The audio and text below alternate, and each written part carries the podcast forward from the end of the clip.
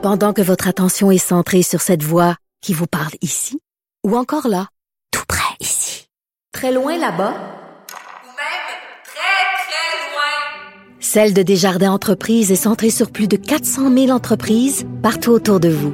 Depuis plus de 120 ans, nos équipes dédiées accompagnent les entrepreneurs d'ici à chaque étape pour qu'ils puissent rester centrés sur ce qui compte, la croissance de leur entreprise.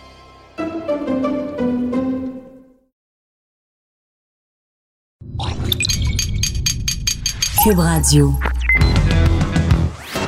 Il connaît tous les dessous de la politique. L'économie, la santé, le transport. Chef du bureau d'enquête de l'Assemblée nationale. Antoine Robitaille. Là-haut sur la colline. Cube Radio. Bon mercredi à tous. Ben oui, c'est là-haut sur la colline qui commence. Puis aujourd'hui, on a une émission, encore une fois, euh, très chargée pour nos 30 minutes. Deux invités politiques. Il y a Mélanie Joly qui sera là, ministre du Tourisme au fédéral et euh, ministre des langues officielles.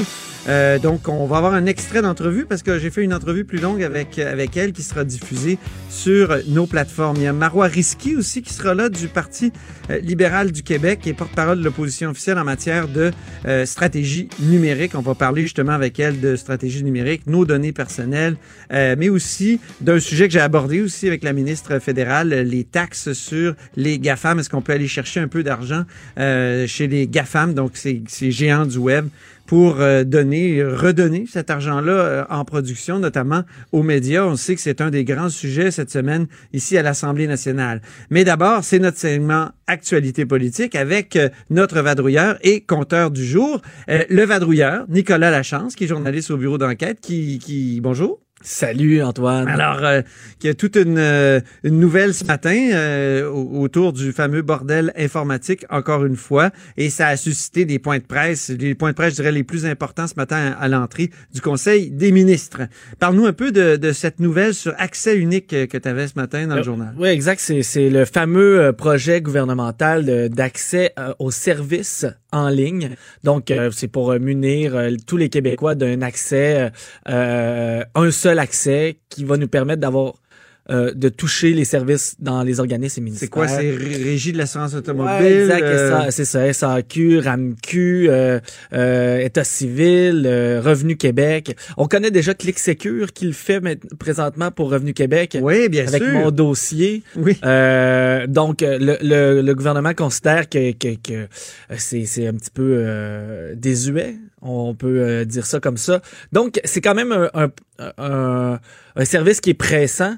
Le hic, c'est que ça fait déjà plusieurs années que le ministère du transport, de, du, du, travail et la RAMQ travaillent là-dessus et on se rend compte que c'est le bordel total.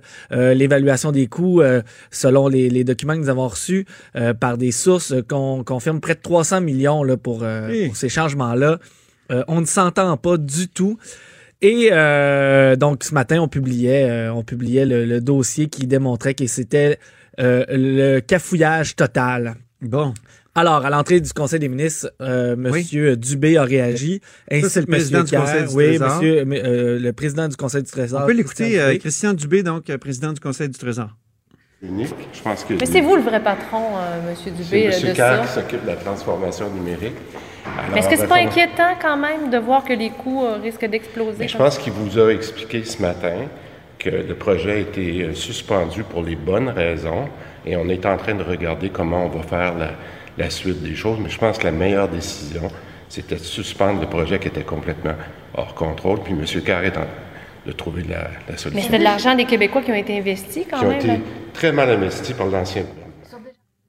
Okay, Très mal la, investi par l'ancien gouvernement. La faute à l'ancien gouvernement, donc, euh, si, si, si, si, ce projet-là est en train de déraper complètement. On est en cas, il, il admet, il admet quand même que c'est un projet qui était hors contrôle euh, et il remet entre les mains de M. Kerr la, trouver la solution. On, nous avons parlé à M. Kerr euh, immédiatement après M. Dubé. Ben oui. Et euh, ce qu'on comprend, c'est qu'il... Bon, on nous dit que la réaction avait été déjà prise à l'interne, la, la, décision avait été prise à l'interne de retirer le dossier d'affaires des mains du ministère du Travail qui gérait le dossier depuis euh, déjà deux ans et que c'est sa nouvelle bébite. Donc, le Centre québécois d'excellence numérique qui maintenant allait euh, gérer ce dossier d'affaires. Dans le fond, ils font table rase. Ça, ils ont créé ça. Oui, en scindant le, le- la CSPQ, on se souvient qu'en début de mandat, la CAC, lors du dernier budget, a annoncé qu'il euh, abolissait le CSPQ, le Centre des services partagés. Donc, on regroupait les achats euh, euh, et où on avait aussi les spécialistes en euh, informatique. Donc là, on crée un centre d'excellence et on fait table rase du projet euh, Accès unique, qui reste le projet Accès unique, mais c'est eux maintenant qui vont gérer le plan d'affaires et on assure que les coûts ne seront pas comme ceux euh, qui étaient prévus par le ministère du Travail, que c'est beaucoup moindre que ça, que le marché est ailleurs, qu'il existe des technologies beaucoup moins chérantes on nous, on nous, euh, on, on nous assure là, que ça sera une réussite. Ben en oui. fait, euh, Monsieur Cass se présente Monsieur comme un sauveur. Oui, c'est ça. Le shérif devient un sauveur. Oui, exactement. On l'appelait le shérif dans l'opposition. J'aimerais quand même Je l'ai entendu dire clairement à la question de, je pense, que c'était Patrice Bergeron de la presse canadienne. Est-ce qu'il, parce que la question était, est-ce qu'il va y avoir d'autres euh, bordels comme ça? Il dit non. Non, il non, y en aura promis- plus. Il a, Il a promis vraiment la dit fin. ça. Oui, c'est il se présente vraiment comme le, je le répète, le sauveur, le nouveau meneur. Euh, c'était, faut quand même se rappeler que dans le dossier Click Secure là, c'était inscrit au budget de la CAC Ouais. d'ici la fin 2019. Il l'a présenté sous toutes ses coutures. Euh, comme étant un projet extraordinaire. Et sur les deux ans de travail là-dessus, il y a quand même un an où la CAQ était au pouvoir. Donc, c'est correct de mettre... euh, c'est un classique là, lorsqu'on rentre au De gouvernement reprocher à l'ancien gouvernement. reprocher les erreurs de, de l'ancien gouvernement, mais et- et- ça, ça reste quand même de ça reste difficile Mhm. Croire que euh, les, les, les, les experts du ministère des Transports se sont trompés sur toute la ligne. On compte sur toi pour euh, continuer, évidemment, de suivre ce dossier-là. Nicolas Lachance, journaliste au bureau d'enquête. Merci beaucoup. Ça fait plaisir. Je tourne maintenant vers notre compteur, euh, Jean-François Gibault, qui a le droit à sa pré-musique de présentation d'abord.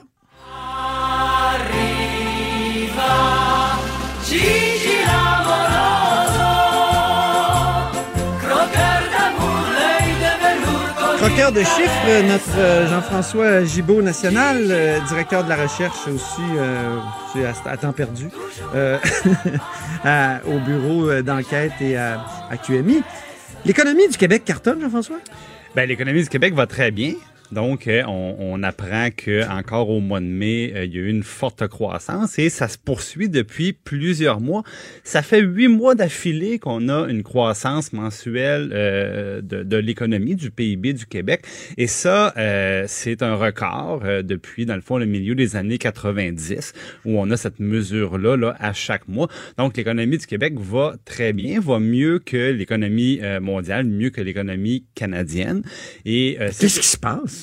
Ben, Est-ce que c'est nos, tout- tous nos investissements, mettons le REM, euh, les, les, les investissements dans les, les investissements projets? publics, Ouais. les dépenses publiques tout court du gouvernement, parce que évidemment, quand on, on augmente les dépenses en santé ou en éducation, les plus gros ministères, ben euh, évidemment, ça, ça fait travailler des fournisseurs, ça fait travailler évidemment les, Ça la- crée de l'activité. ça crée de l'emploi. C'est ce qu'on appelle le stimulus. Dans le Ouais, on est dans le keynésianisme là, on- Pur. euh, pur là, de- de- mais il reste que euh, ce qui fait la différence et ce que c'est ce qu'on note à bien des égards, c'est que du côté du euh, du reste du Canada, pensant notamment à Monsieur Ford en Ontario, il y a des restrictions budgétaires très importantes qui affectent le PIB de l'Ontario, mais comme l'Ontario est la plus grosse province au Canada, ben c'est le PIB canadien au complet qui en souffre un peu. Et pendant ce temps-là, il y a euh, deux provinces, bon, la Grande-Bretagne et le Québec, où on a repris un rythme de dépenses publiques beaucoup plus important, particulièrement au Québec. Et oui, ça là, euh, ça joue un rôle dans cette croissance-là qu'on qu'on observe et qui est très positive.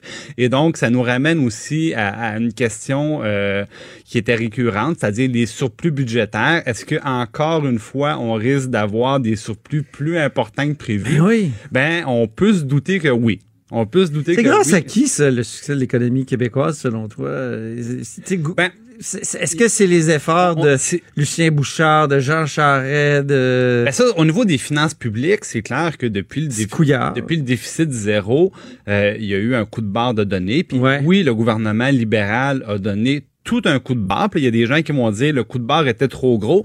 Euh, je pense qu'il faut un peu leur donner raison parce qu'on est en surplus un peu structurel depuis quelques années. Donc, on a peut-être trop coupé, mais il reste que ça nous met dans une situation financière enviable.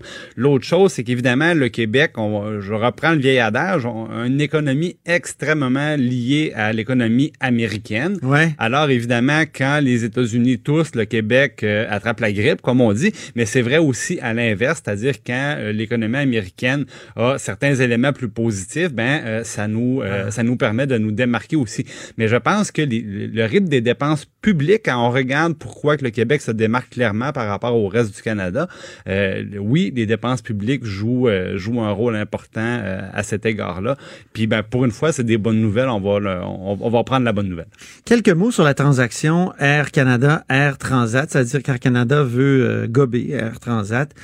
C'est pratiquement fait, mais il paraît que le bloc met un peu, le bloc québécois à, à À Ottawa, Ottawa. met un peu de, de sable Ben, dans l'engrenage. On sait que vendredi dernier, donc, les actionnaires ont approuvé euh, l'achat d'Air Transat par, euh, par Air Canada, l'offre qui était déposée aux actionnaires par Air Canada.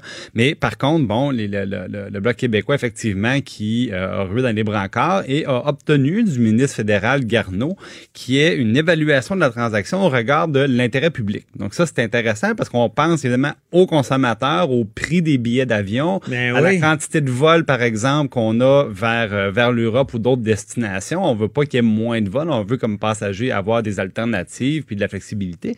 Donc, ils vont regarder ça à partir du mois de novembre pour euh, s'assurer que c'est dans l'intérêt public.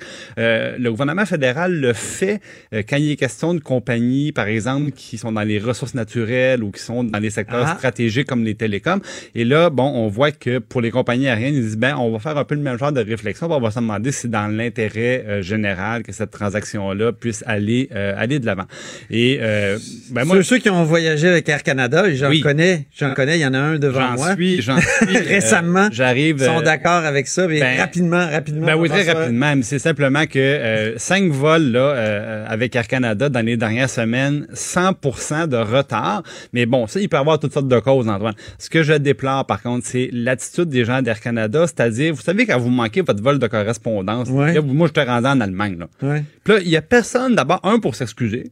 Puis deuxièmement, pour dire, ben, inquiétez-vous pas, on vous a retrouvé un autre vol qui va partir à telle barrière, à telle heure? Aucunement. Moi, ils m'ont dû trouver le kiosque d'Air Canada quelque part à Francfort. Puis finalement, ben, je me suis arrangé avec des gens de Lufthansa. Alors, merci Air Canada. Imagine, Euh, ouais. imaginons si euh, ça devient une même entité puis qu'il n'y a plus de concurrence. Puis qu'il n'y a plus de concurrence. Mais bon, heureusement, euh, Ça va être pire. En, Euro- en Union européenne, ils ont réglé le problème en 2004. Donc, il y a des sanctions très importantes qui doivent être payées euh, aux passagers Ah. s'il y a des retards de plus de trois heures. Bon. Et là, on parle pour un vol transatlantique de près de 1000 dollars de compensation. On sait que le gouvernement Trudeau a commencé à instaurer une des mesures semblables au Canada, que Air Canada a d'ailleurs contesté déjà Ah. euh, au niveau judiciaire. La bonne nouvelle, c'est qu'en Europe, ils ont fait la même chose. Ils ont perdu. Alors, ça va être difficile de, de, de, de, de penser que ça sera autrement. On s'arrête là-dessus, mon cher compteur. On a dépassé notre temps, mais Et là merci infiniment. C'était toujours intéressant. Puis on se reparle demain. C'était Jean-François Gibault, euh, directeur de la recherche à QMI. Et vous écoutez Là-haut sur la colline. Là-haut sur la colline. La politique autrement dit. Cube Radio. Alors, Marois Risky, qui est député de Saint-Laurent et euh, porte-parole en matière euh, de stratégie numérique, est avec nous. Bonjour. Bonjour. Donc, euh, vous êtes sur euh, plusieurs euh, dossiers. C'est ainsi ce matin, vous êtes intervenu euh, sur la question des données personnelles. Là, il devait y avoir une demande de- d'une commission qui porterait sur la protection des données personnelles. D'après ce que je comprends, vous n'êtes pas satisfaite. là. Oh non, zéro satisfaite. Euh, c'est clair que pour nous, il y a urgence d'agir, mais dans l'ordre et de le faire correctement. Euh, le 9 juillet, il y a eu la première demande pour avoir une séance de travail. On nous a dit pas avant aujourd'hui, c'est-à-dire pratiquement deux mois plus tard. On nous a accordé une demi-heure alors qu'on est 12 députés. Les partis d'opposition, on s'est entendu, on, on a communiqué entre nous pour faire une liste d'intervenants, des experts qui peuvent vraiment nous éclairer sur une question qui est très large et globale.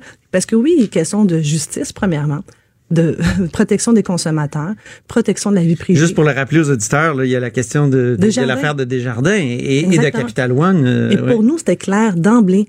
L'objectif de cette euh, commission, ce n'est pas de casser du sucre sur le dos des jardins. Ce qui arrive à Desjardins peut arriver à n'importe quelle autre institution financière. Mhm. C'est d'ailleurs arrivé, pas chez une institution financière, mais chez Revenu Québec, l'INRS. Alors, c'est une question qui nous préoccupe. Alors, ça prend pas une demi-heure. Et surtout, ce qu'on n'a pas aimé, c'est que on voulait d'abord disposer de la motion présentée par le député du PQ et le député de Saint-Jérôme a décidé que non, lui faisait une petite jambette puis il va déposer sa motion avant puis que lui c'était sa motion qui était préférable parce que lui va avoir un débat restreint. Alors que pour tous les partis d'opposition, c'est un débat qui doit être élargi pour entendre tous les experts. Et là, il nous a fait une surprise en disant on va déposer un projet de loi et on fera le débat dans le projet de loi.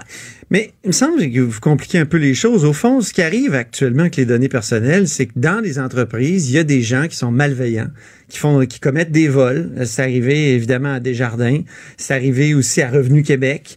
Euh, et, comment comment empêcher ça? Évidemment, le vol est interdit, le, le meurtre est interdit, puis il y en a pareil. Là, je veux dire, est-ce qu'on a vraiment, euh, est-ce qu'on est en manque, en, manque de, protection ou de punition à l'égard de ceux qui font ce type de, gestes-là? Dans les solutions que nous, on a proposées, on a dit d'abord que ça nous prend aussi une commission puis une réflexion nationale. Puis là-dedans, il y avait aussi de l'éducation populaire qu'on doit faire, de la littératie numérique, de la pédagogie là-dedans. OK. Euh, ça, c'est hyper important de savoir, même nous, les consommateurs, nous, les Québécois, comment qu'on fait pour se protéger aujourd'hui au 21e siècle avec toutes les cyberattaques, avec tout aussi le vol de données. Vous savez, l'application FaceApp que plusieurs personnes se, ont téléchargé Oui, pour se vieillir. se vieillir, Et par la suite, on apprend, OK, ça appartient à une entreprise en Russie. On ne sait pas si elle est veillante ou malveillante. Mais oui, il y a des questions qu'on doit se poser. Et ça va se faire lors de cette séance de travail. Selon nous, là, on a besoin d'un mandat élargi. Je vous dirais, est-ce que Guy Cormier est allé au Sénat? Ben oui, il est allé au mois de juillet, assez rapidement. Et même lui a dit, le gouvernement, vous avez aussi un rôle à jouer. Faites-le. Qu'est-ce que le Québec pourrait faire? Ben, premièrement, Concrètement, là, qu'est-ce qu'on pourrait changer? Ben, la loi sur euh, la protection de la vie privée, ça fait longtemps qu'on l'a pas révisée. Je voudrais, là, les pénalités, les amendes. On peut aussi, là, il y a une élection fédérale. J'ai regardé la loi, dans le cas, par exemple, de Desjardins, celui qui n'a pas encore été arrêté. C'est quoi ce- le risque potentiel de, de- de prison? C'est un maximum de 5 ans, alors qu'il a volé pour 2,9 millions de données. Hey, c'est maximum de 5 ans. Est-ce que le gouvernement du Québec ne devrait pas s'inscrire et dire, écoutez, on aurait ça avoir des peines plus sévères en matière de vol d'identité puis de, vo- de vol de, de, de crimes à, à Donc des peines plus sévères Oui. euh, principalement. oui, mais pas juste ça. Il faut aussi s'assurer, dans un contexte plus important, la protection des données. Nous aussi, on a un rôle à jouer. Le gouvernement doit protéger et s'assurer de ne pas confier la gestion des données à du privé, puis encore moins du privé américain. Ouais, mais là, comme je vous dis, ce qui est arrivé à Desjardins, puis ce qui est arrivé à Revenu Québec, c'est des gens malveillants. C'est pas des Américains qui, ont volé. Euh, euh, je veux dire, c'est pas des banques de données qui étaient à l'étranger, qui ont été volées par des étrangers. Il y a un contexte international. Où est-ce qu'on le voit là présentement? Où est-ce qu'il y a plusieurs cyberattaques? Alors, dans ce contexte-là, on doit être, nous, bienveillants et voir ce qui s'en vient. Et ce qui s'en vient, là, il va y avoir davantage de cyberattaques. Alors, c'est au gouvernement de s'assurer d'être à la fine pointe de la technologie puis de protéger les données des Québécois. On a vraiment peu de temps. Je veux aborder un autre sujet qui est corollaire, dans le fond, c'est la taxer et imposer les GAFA. Et parce qu'on en a beaucoup parlé cette semaine à la commission parlementaire sur, euh, évidemment, l'avenir des médias, parce qu'on sait que Google, Amazon, euh, mais surtout Google et Facebook, euh, vont, vont, vont pomper les données publicitaires que, qui avant euh, tombaient dans euh, les, les goussets des, des journaux, puis euh, ça fait en sorte que les journaux sont cassés comme des clous. Les journaux puis les médias en général. Euh, vous, vous êtes évidemment, vous le dites depuis longtemps, vous voulez qu'on taxe les GAFA, vous voulez qu'on on, on impose leurs revenus. Euh, là, le gouvernement, hier, a dit, ben, il faut attendre que l'OCDE euh, statue là-dessus. Puis j'ai fait une entrevue aussi avec Mélanie Joly qui a dit la même affaire. Euh, Il n'y a pas de surprise là-dedans. Je vous rappelle. attendre l'OCDE, de- est-ce que ça serait pas sage? Ben, la réponse de Mme Joly, c'est la même réponse qu'elle nous a donnée en 2017 lorsqu'on parlait du dossier Netflix. Alors, attendre nos CDE, nous, au Québec, là, Carlos Letao l'a pas fait. Quand on a vu le, le problème arriver en septembre 2017, on parlait de culture Ça, québécoise. c'était pour forcer Netflix à percevoir les taxes. Exactement. C'est une autre question que de taxer les C'est revenus. hyper important, ça s'appelle de la justice fiscale et de l'équité fiscale. Il faut non seulement qu'ils doivent collecter les taxes, mais aussi être imposés sur leurs recettes. Ici, là, nous, on l'a fait, malgré qu'Ottawa nous dit non, on ne pouvez pas faire, puis attendez l'OCDE. Cette même réponse, la même rengaine qu'on reçoit à chaque fois que des policiers ne veulent pas agir. Nous, on l'a fait en 2018, six mois après la crise de l'affaire Netflix. Maintenant, c'est Facebook. C'est aussi Alphabet qui appartient à Google. On a sorti des chiffres. La CAQ aime vraiment pas les tableaux, là. Ils m'ont demandé de retirer mes chiffres parce que c'était trop évident. On a Facebook qui fait environ 2,2 milliards de recettes publicitaires au Canada. Savez-vous, si on mettait 3 de taxes GAFA, il y a 20 millions de dollars qui rentrent dans les coffre de l'État. C'est pas normal qu'une entreprise comme Québécois paye des impôts, puis qu'une entreprise comme Facebook en paye pas. Bon, mais on va voir si euh, ça va se faire. On va voir euh, une fois que l'OCDE aura tranché si le gouvernement euh, donc Ben, je vais pas, euh, le pas. Je veux juste vous On dire que ça fait terminer 20 ans que l'OCDE dit qu'il va le faire. 20 ans. Ah bon? OK. Merci beaucoup, Maron Risky. Ça me fait plaisir. Député de Saint-Laurent, porte-parole en matière de stratégie numérique. Vous êtes à l'écoute de là-haut sur la colline. On dit souvent que les murs ont des oreilles. Nous, on a deux vraies oreilles à l'intérieur des murs du Parlement. Là-haut sur la colline. Cube Radio. Alors ce matin, on reçoit, euh, je dis ce matin parce qu'on enregistre euh, en matinée, euh, Mélanie Joly. Bonjour. Bonjour, comment Mélanie ça va? Joly, ça va très bien. Et vous, donc ministre euh, des, euh, des, des langues officielles, mais aussi du tourisme qui, qui voyage énormément euh, partout au Canada. Vous êtes en tournée actuellement? Oui, je suis en tournée. Je suis très contente d'être à Québec, ici, dans notre capitale nationale. et vous êtes toujours en tournée un peu? Vous, vous- ministre du tourisme, vous devez être fatigué là, de- à force de... de- Non, moi, j'aime ça. J'aime Oui. ça aller dans nos différentes régions, mais je suis également députée d'Unsick-Cartierville et je m'occupe beaucoup de mon comté aussi. Bon, c'est bien. Alors, euh, ce matin, vous voulez réagir, je crois, euh, à certaines déclarations des gens du, du Parti conservateur. Est-ce qu'ils ont clarifié leur position, selon vous, euh, suffisamment quant à la question de l'avortement? Absolument pas. En fait, ce qui arrive présentement, c'est qu'il y a un flou qui est entretenu par le chef conservateur, Andrew Scheer, parce qu'essentiellement, il dit une chose au Québec, en français, et il dit son contraire en anglais à ses amis anti-choix partout à travers le pays. On doit, on, on doit se rappeler que Andrew Scheer a été soutenu lors de sa campagne au leadership par le mouvement anti-choix. Il est euh, clairement et fièrement anti-choix. Et puis, euh, ce qu'il dit à ses députés, c'est qu'ils vont pouvoir déposer des projets de loi privés visant à restreindre l'accès à l'avortement au pays et en même temps qu'il va encourager le vote libre. Donc, les gens vont pouvoir voter euh, selon leur propre conscience. Vous êtes contre ça, les votes libres? Bien, sur la question de l'avortement, pour nous, c'est une question de parti et on a un vote qu'on appelle WIP, donc qui est obligatoire. Donc, on est tous en faveur. Pourtant, vous avez déjà eu au Parti libéral du Canada des gens très euh, anti-avortement. Oui, c'est vrai. Mais depuis 2015, depuis que le premier ministre, en fait, est chef du parti, il a fait en sorte que la position du Parti libéral du Canada, elle est claire. Elle est euh, clairement en, en faveur du droit des femmes. Il y a eu Et- plusieurs projets de loi euh, sous M. Harper sur l'avortement, puis bon, ça n'a jamais abouti. M. Harper, si je ne m'abuse, il avait à peu près les mêmes positions que M. Scheer euh, sur le plan personnel, puis euh, il n'y a pas eu de, recul quant à la, question de l'avortement au Canada. Mais je pense que c'est une question de leadership et je pense que euh, M. Scheer, à la différence de M. Harper, n'a pas nécessairement autant de leadership, premièrement, et deuxièmement, n'a certainement pas une vision aussi claire au niveau de l'avortement. Dans le sens où ce qui s'est passé au cours des dernières années, on l'a vu vraiment aux États-Unis, c'est la montée de la droite et la montée du mouvement anti-choix. Et peu à peu, cette montée-là, en fait, a des répercussions ici au Canada.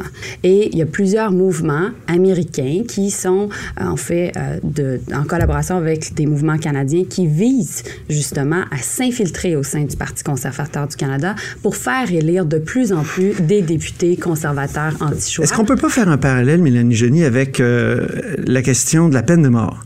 Quand Brian Mulroney arrive au pouvoir dans les années 80, euh, il, il dit, bon, moi, je suis contre la peine de mort, mais il y a plusieurs de mes députés qui sont pour la peine de mort. Donc, on va avoir un vote, un vote libre euh, là-dessus. Et ça a finalement clos la question de la peine de mort euh, au Canada. Est-ce que ce serait pas peut-être une bonne chose euh, qu'on ouvre le débat? Après tout, un Parlement, c'est un endroit où il doit y avoir des débats.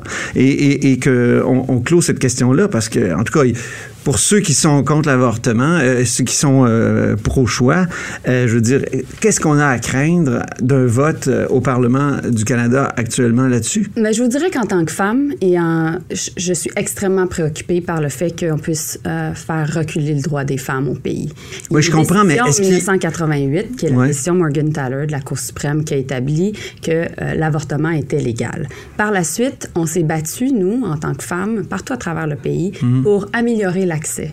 Et encore aujourd'hui, dans des provinces, souvent avec des gouvernements conservateurs, comme par exemple au Nouveau-Brunswick ou par exemple à l'île du Prince-Édouard, on a de, de, la difficulté à avoir accès euh, à, à, des services d'avortement. Et c'est une question qui est très politique. Euh, c'est une question aussi, comme je le disais, qui présentement est très polarisante, particulièrement aux États-Unis. Mais au Parlement Et du Canada, est-ce qu'on a... L'objectif, c'est vraiment d'être en mesure, non seulement... Vous croyez vraiment qu'un vote pourrait passer? la question du droit des femmes, mais je vous dirais, nous, ce qu'on a fait comme gouvernement, c'est qu'on a retiré l'article qui était présent dans le Code criminel qui visait à criminaliser, criminaliser l'avortement, un article qui avait été invalidé par la Cour suprême. Mais un vote au Parlement du Canada pourrait-il vraiment passer sur l'avortement, vous pensez? Mais écoutez, Contre l'avortement pour faire reculer? En, en, tant que femme, il va de soi que pour moi, euh, c'est évident que la question du droit des femmes, non seulement elle est importante, mais que... Et vous ne répondez pas à ma question. On ne doit que... jamais même la questionner. Et euh, je serais très euh, préoccupée que, alors que parfois des femmes qui veulent euh, peu à peu, euh, qui se posent la question s'ils devraient avoir accès à, à l'avortement, qu'elles puissent se sentir coupables ou qu'elles puissent se sentir euh, mal à l'aise pour des raisons qui sont autres que rationnelles, qui soient basées sur, dans le fond, de la culpabilité, qu'on puisse peu à peu restreindre l'accès à l'avortement au pays. Et c'est mm -hmm. ça ma préoccupation. c'est, et, et je sais qu'au Canada, de plus en plus, même au Québec, il y a de plus en plus de, de cliniques anti-choix, oui. même plus que des cliniques d'avortement. Et ça aussi, c'est une préoccupation. J'ai eu l'occasion de rencontrer plusieurs groupes de femmes avec le premier ministre où on a parlé de cette question-là et elles nous ont dit à quel point elles étaient extrêmement préoccupées, préoccupées de perdre les acquis qui ont été, euh, qui ont été euh, obtenus au cours des dernières années. Et donc, le Parti conservateur du Canada a un problème présentement au sein de son caucus et euh, nécessairement un problème dans le contexte de la campagne électorale.